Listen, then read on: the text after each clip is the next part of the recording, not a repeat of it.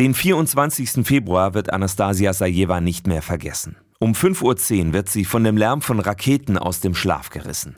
Der russische Angriffskrieg ist auch bei ihr in der zweitgrößten Stadt der Ukraine in Charkiw angekommen. Ich habe dann die ersten drei Nächte, Tage im Keller gesessen. Das war sehr kalt. Gebetet, dass ich das erlebe, also dass ich das überlebe. Glück im Unglück. Wenige Tage zuvor hatte sie ein Online-Vorstellungsgespräch für ein freiwilliges soziales Jahr, ein FSJ, bei der evangelischen Tagungsstätte in Löwenstein.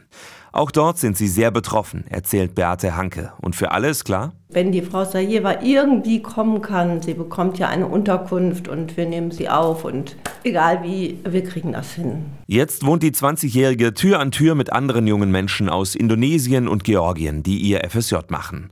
Bald darf auch Anastasia Tagungen mitplanen, die Internetseite aktualisieren und sich mit ihren Gaben einbringen. Ein FSJ wäre sicherlich auch für andere ukrainische Geflüchtete attraktiv, ist Anastasia überzeugt, wenn sie Deutsch können. Ohne Deutsch kann man das nicht schaffen. So sieht das auch die Diakonie in Baden-Württemberg. Sie rechnet damit, dass sich in den nächsten Monaten mehr Geflüchtete aus der Ukraine für einen Freiwilligendienst interessieren werden.